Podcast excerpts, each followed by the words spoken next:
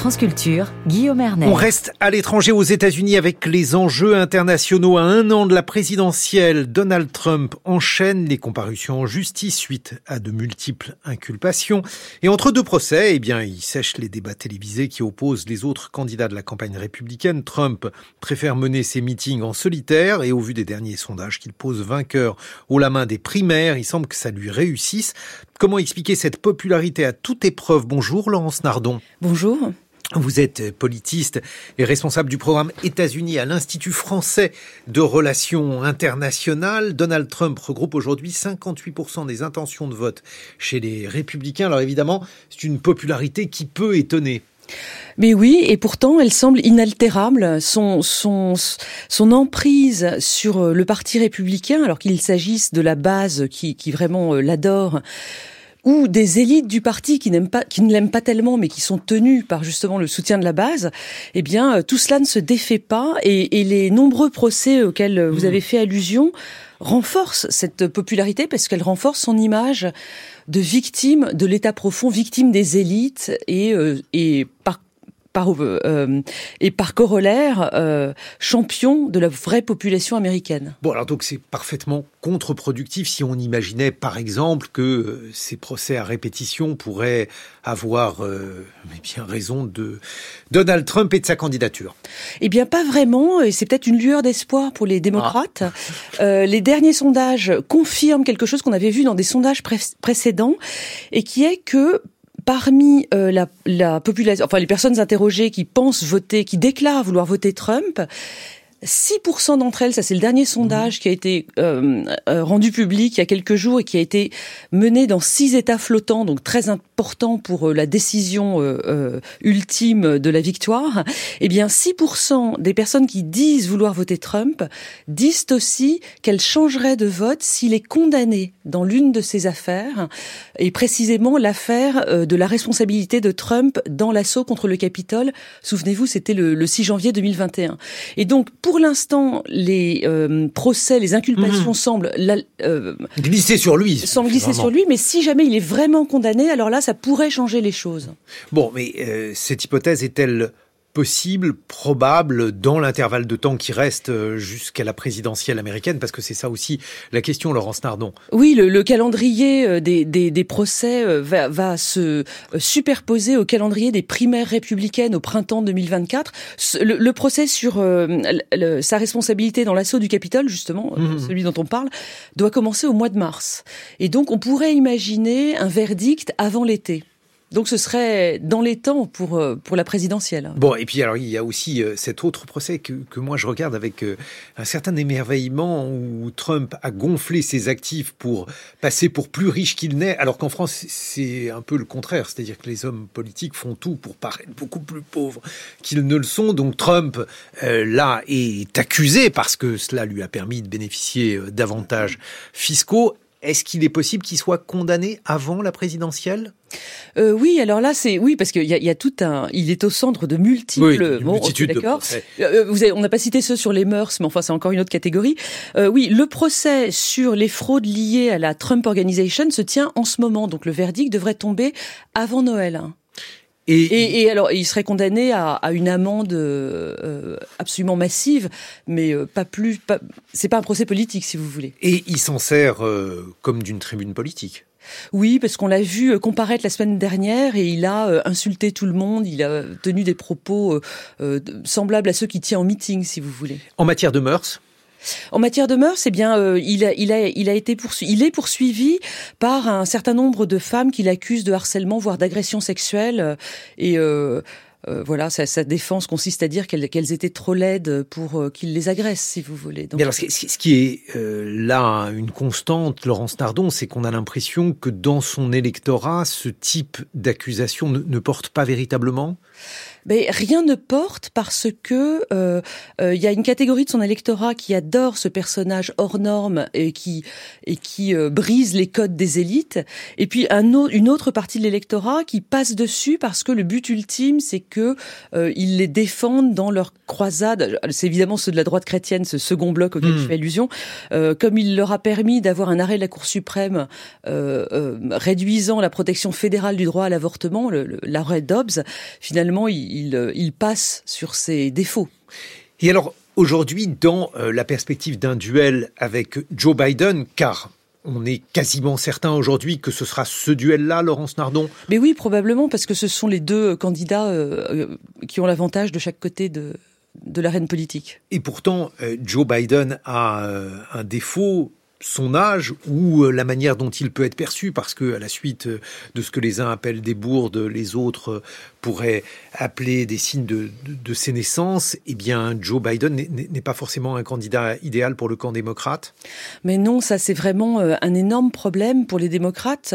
Biden était déjà un candidat par défaut en 2020 et le camp démocrate n'a pas réussi à faire émerger quelqu'un d'autre en quatre ans, ce qui est vraiment incompréhensible. Enfin, je pense que l'explication c'est que euh, les différentes écuries des différents candidats ont dû se neutraliser les unes les autres et donc euh, euh, Biden reste le candidat de par défaut également cette fois-ci son âge, ses résultats économiques qui sont sur le papier assez bons mais qui sont perçus comme très mauvais par l'ensemble de l'électorat parce qu'il ne voit que l'inflation et la hausse du coût de l'argent quand on fait un emprunt immobilier ou des choses comme ça.